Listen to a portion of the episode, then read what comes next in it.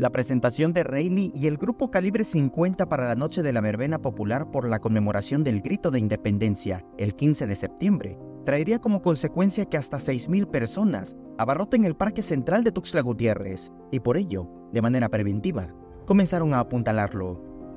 Para este año justamente ya sin restricciones del COVID y todo lo demás, obviamente, y el artista que viene pues va a llamar más la atención, entonces yo creo que vamos a tener aproximadamente entre 5.000 a 6.000 personas acá. Este, obviamente ya no te da los espacios como antes estaban por la remodelación del parque, pero la distribución correcta que se pretende hacer a través del gobierno del estado pues va a dar oportunidad que puedan ver este. El secretario de Protección Civil Municipal indicó que estas acciones son para prevenir y que la ciudadanía acuda con la confianza de que de manera adelantada se previó por su seguridad. Sirve de manera preventiva justamente por las cargas que pudieran haber. Está diseñado, tuvimos prácticas con el momento los construyeron, que está diseñado para soportar 2.500 kilos por metro cuadrado.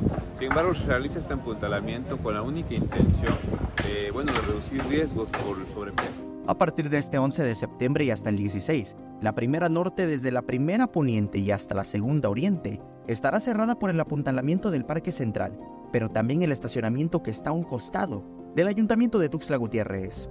Desde el día de hoy ya cerraron el estacionamiento justamente porque están apuntalando.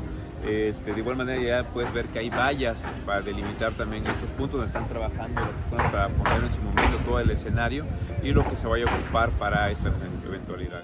Asimismo, solicitó a la ciudadanía estar atento a las recomendaciones de las instancias de vialidad, porque en estas fechas patrias, algunos puntos de la ciudad estarán inhabilitados.